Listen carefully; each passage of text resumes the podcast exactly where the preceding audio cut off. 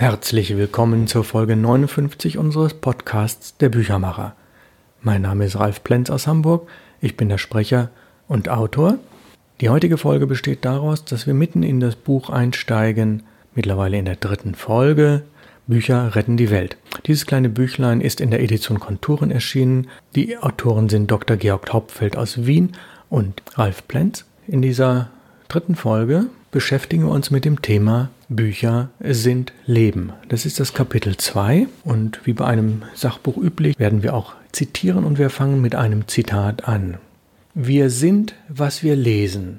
Nur an der Oberfläche ist das Lesen ein rationaler Vorgang, bei dem wir Bedeutungen und Fakten in uns aufnehmen.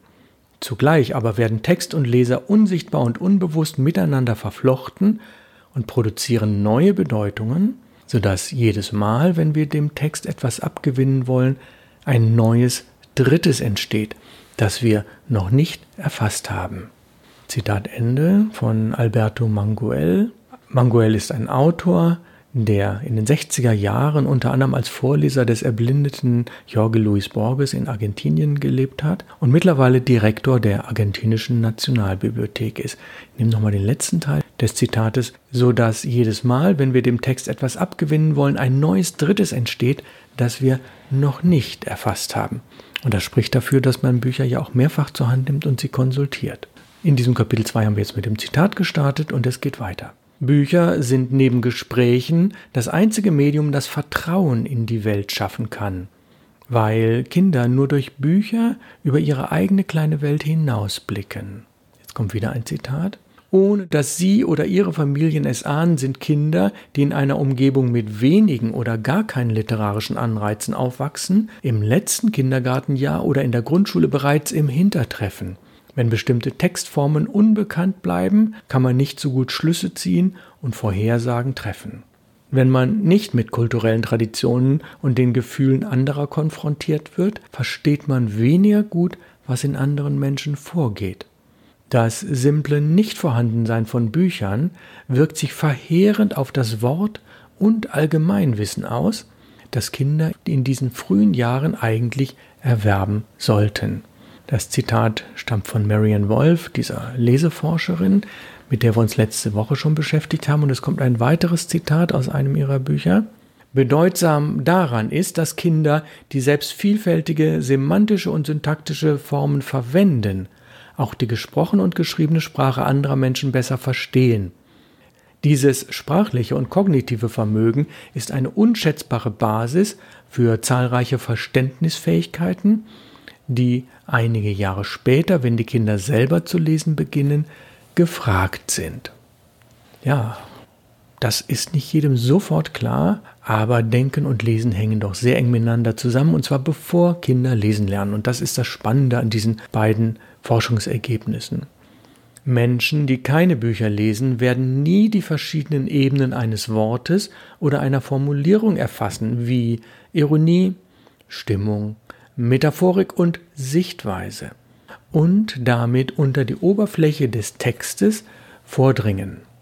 Ein weiterer Leseforscher, Frank Spinat, Professor für differenzielle Psychologie in Saarbrücken, kommt sogar zu dem Ergebnis, dass die Lebenserfahrung eines Menschen sich im Schaltmuster seiner Gene wiederfindet. Wenn Eltern ihren Kindern viel vorlesen, können Gene aktiviert werden, die das Sprachzentrum im Gehirn vernetzen helfen. Hier zeichnet sich eine Polarisierung ab. Wieder ein Zitat. Unsere Gesellschaft zerfällt unmerklich in zwei nur selten hinterfragte Klassen.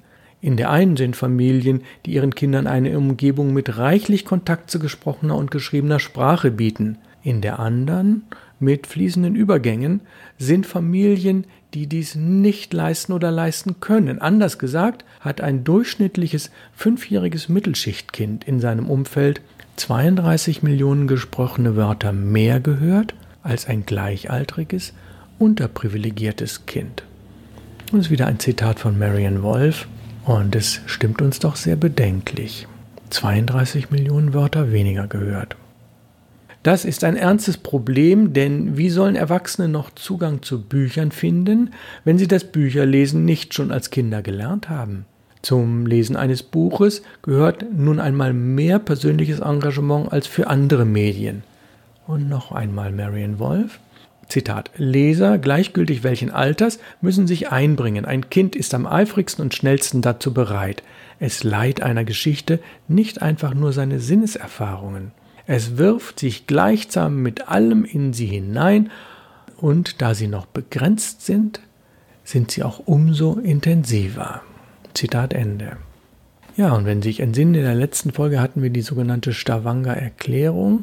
In dieser erwähnten Erklärung von Stavanger wird daher empfohlen, Zitat, es bedarf einer systematischen und sorgfältigen empirischen Erforschung der Bedingungen, die Lernen und Verständnis beim Lesen gedruckter Texte oder in digitalen Umgebungen fördern und behindern. Außerdem bleibt es wichtig, dass Schulen und Schulbibliotheken die Schüler weiterhin zur Lektüre gedruckter Bücher motivieren und in den Lehrplänen entsprechend Zeit dafür vorsehen. Zitat Ende. Kurzer Einschub, ich bin ja Lehrer an einer Berufsschule und habe in den Jahren meiner Ausbildung etwa zehn andere Berufsschulen besucht und war natürlich immer daran interessiert, wie sind die mit Büchern ausgestattet und mit Bibliotheken. Und es ist eine große Bandbreite. Ich habe aber beobachtet, dass in den letzten Jahren Bibliotheken zunehmend weniger genutzt werden und teilweise sogar geschlossen werden. Personalnot, Geldnot und natürlich in der Behörde auch nicht mehr die Einsicht, wir müssen in Bücher investieren und wir müssen auch in Leseförderung investieren, denn in der Behörde scheint ein bisschen die Meinung verbreitet zu sein, ja, das kann man ja alles online. Das ist natürlich viel zu kurz gesehen, aber mit dem Thema Bibliotheken beschäftigen wir uns später noch. Das Buch hat im Laufe seiner vielhundertjährigen Geschichte viele Aufgaben erfüllt und einige werden heute vom Computer übernommen insbesondere Speicherung, Austausch und Standardisierung von Fakten, Informationen und Wissen. Zurück zum Buch. Aber eine Kernaufgabe bleibt. Tiefer gehende Gedankengänge können nur in Buchform dargestellt werden, weil nur das Buch dafür vom Handling her geeignet ist. Bücher müssen sich in Zukunft allerdings mehr auf diese Stärke spezialisieren. Sie sind und bleiben der Medienpartner für langsames Denken, das eine spezielle Art von Klugheit ermöglicht, die auch in Zukunft unentbehrlich sein wird. Zu diesem Thema langsames Denken kommen wir später nochmal. Sie werden wohl leider wie bisher auch einer Minderheit vorbehalten bleiben, die sich der Mühe des Bücherlesens unterzieht. So, jetzt schauen wir uns mal an, was das Buch gegenüber den anderen Medien an Vorteilen hat. Wir fangen an mit dem Unterkapitel Vorteil Druck. Ein ganz kleines Zitat von Gustave Flaubert, der in den 1820er Jahren geboren ist und 1880 verstorben ist, also vor rund 140 Jahren verstorben. Ein ganz kurzes Zitat. Lies, um zu leben. Gustave Flaubert, berühmter Schriftsteller. Lies, um zu leben. Damit meint er natürlich das Lesen von Büchern. Das Missverständnis, dass Lesen etwas anderes sei als Bücherlesen, begann erst mit dem Druck der ersten Flugschriften in der Neuzeit. Dass man das heute ergänzen muss, verdanken wir den Zeitschriften und der Digitalisierung. Jahrhundertelang waren Bücher das Einzige, was man lesen konnte.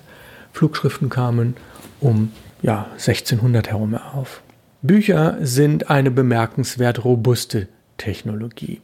Sie sind unabhängig von Strom, von der Entzifferung durch Software. Das hin- und Herblättern ist ungleich einfacher als im Lesegerät und die physische Erscheinung von Papier und die damit verbundenen Bewegungen vermittelt dem Menschen ein viel tieferes Erleben als der flache Bildschirm. Jedes Buch hat eine eigene physische und haptische Gestalt. Es ist beispielsweise dünner oder dicker, es hat verschiedene Größen, ein bestimmtes Gewicht, es hat verschiedene Einbände, es ist ein Paperback, ein Softcover oder ein Hardcover, es hat ein Lesebändchen oder nicht. Den Schutzumschlag legt man ja eh zur Seite. Das heißt, jedes Buch hat eine eigene physische und haptische Gestalt. Man kann Bücher zum Strand mitnehmen, ohne Angst vor dem Sand. Man kann sie mit ins Bett nehmen, ohne Angst, dass sie zu Boden fallen. Man kann Kaffee darüber schütten, man kann sich draufsetzen oder mit einer Seite aufgeschlagen für Wochen auf dem Tisch liegen lassen. Man braucht kein Ladegerät, damit die Akkus nicht kaputt gehen. Bücher sind viel intuitiver in der Benutzung, man kann sie schneller durchblättern, Notizen machen, unterstreichen, man kann sie verleihen, sie riechen besser, zumindest am Anfang, und fühlen sich besser an. Ob man allerdings Eselsohren in ein Buch hineinmachen kann oder nicht, das ist sehr Geschmackssache.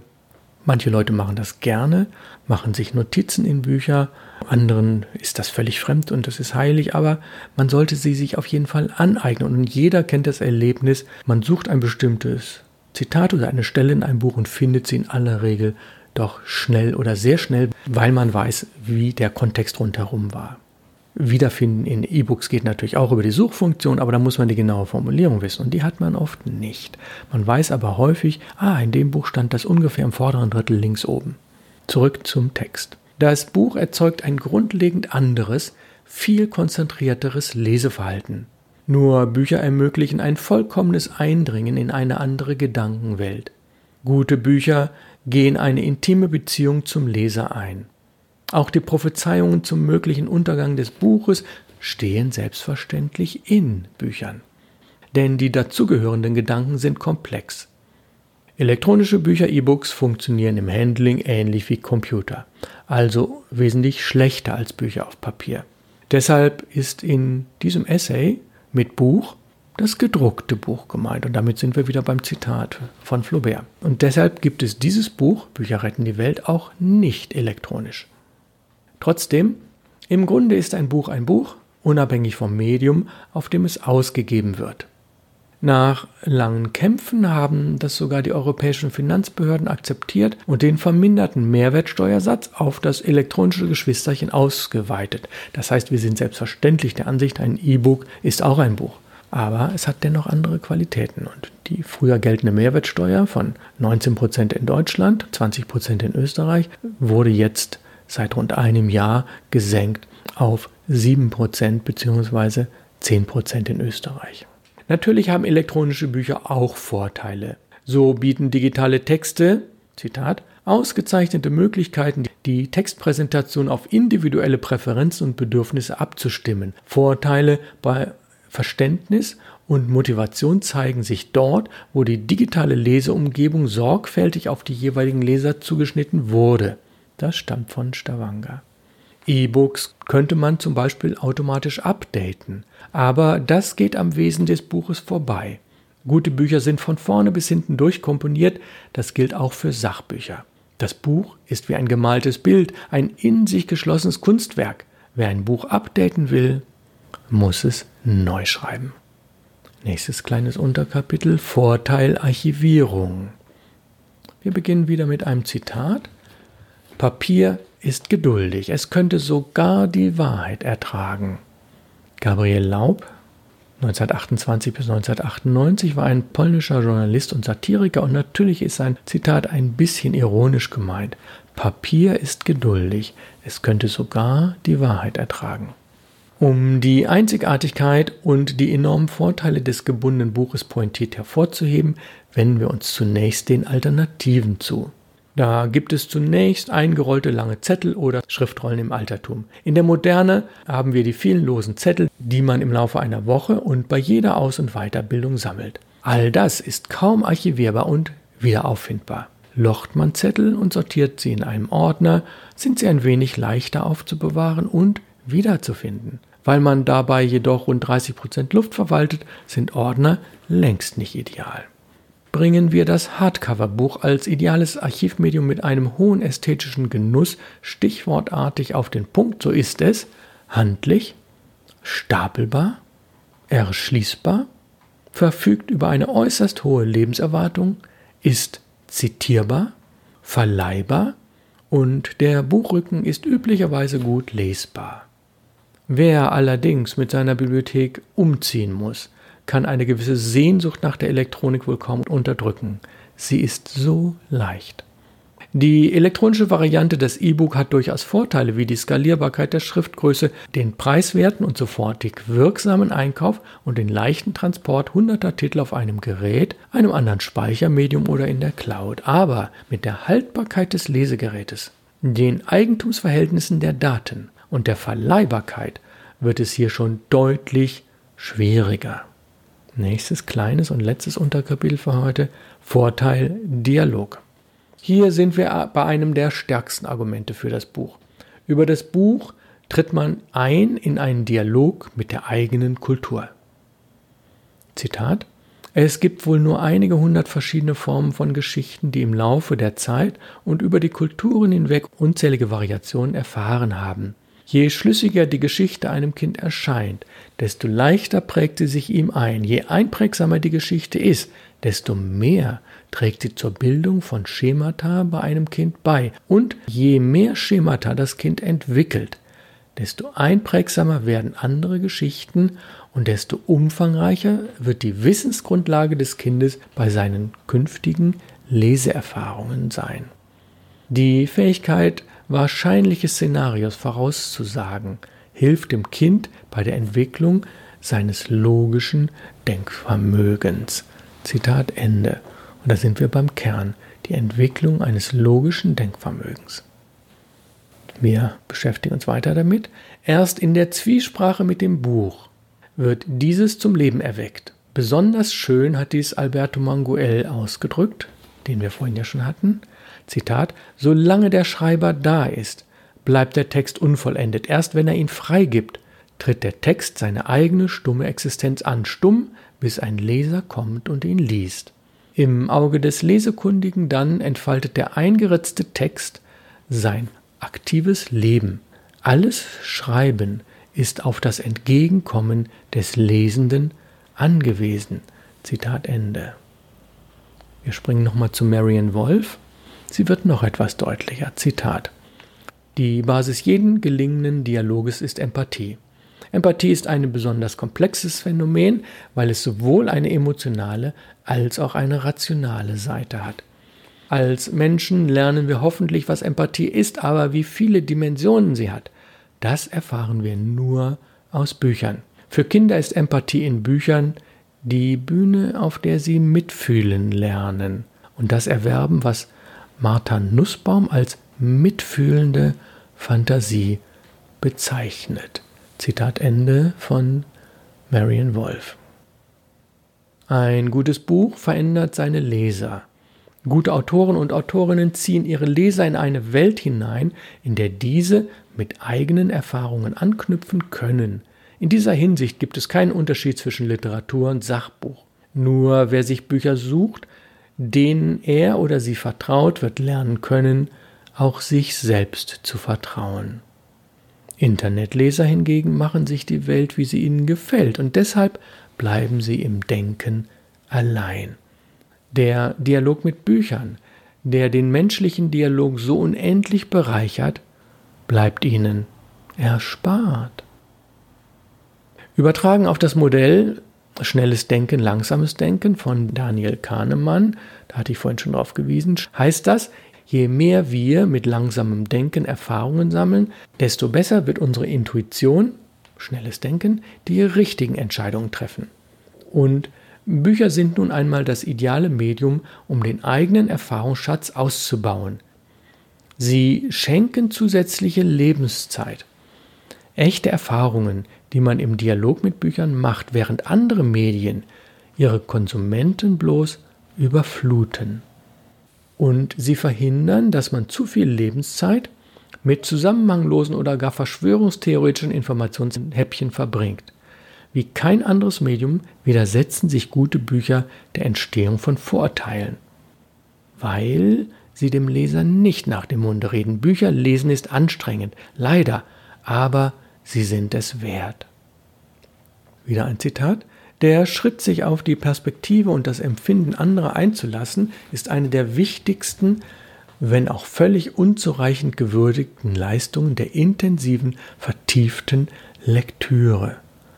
Zitat Ende, das stammt wieder von Marian Wolf. Ja, die Leistung der intensiven, vertieften Lektüre. Es ist wirklich Arbeit, Bücher zu lesen, aber der Lesegenuss, die Erkenntnis, die man erlangt und die Schlüsse, die man für sich selbst und sein eigenes Leben zieht, sind nun mal völlig andere, ob man etwas in einer Zeitschrift, Zeitung liest oder ob man es durch elektronische Medien, Radio, Fernsehen, Internet, Smartphone, wie auch immer konsumiert, die Erkenntnis, was das mit mir zu tun hat, denn ich kann mich mit den Gedanken des Autors auseinandersetzen, vor und zurückblättern, ich kann mit ihm argumentieren und dann kann ich daraus einen Schluss ziehen. Das kann nur das Buch. Und damit beenden wir die Folge 59. Wir befinden uns ungefähr in der Mitte des kleinen Buches Bücher retten die Welt aus der Edition Konturen, das im Übrigen 12 Euro kostet und in jeder Buchhandlung zu bestellen ist, wenn es nicht vorrätig ist. Ich bedanke mich sehr, sehr herzlich fürs Zuhören. Nächste Woche folgt die Folge 60 unseres Podcasts Der Büchermacher. Aus Hamburg grüßt Sie ganz herzlich Ralf Plenz.